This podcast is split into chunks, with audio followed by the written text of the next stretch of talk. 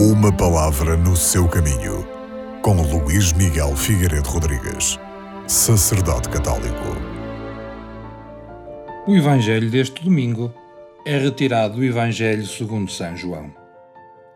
Nele se diz que Deus amou tanto o mundo que entregou o seu Filho unigênito para que todo homem que acredita nele não pereça, mas tenha a vida eterna.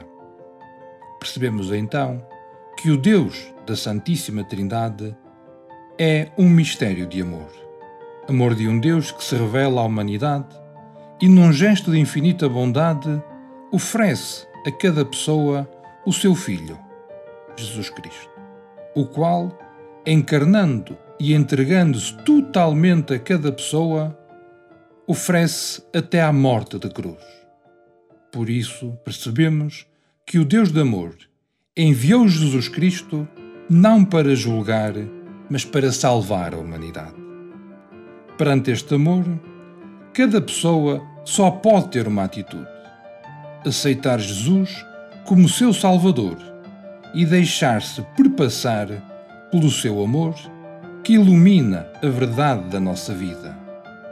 Por isso, amar a Deus e deixar-se amar por Deus é ver o Evangelho a boa nova do amor. Recusar Jesus Cristo é recusar a salvação. Deus não condena ninguém. Cada um de nós, com a sua aceitação ou recusa do amor de Deus expresso em Cristo, é que decide acerca do seu juízo, do juízo final. Ser salvo implica deixar-se amar por Deus.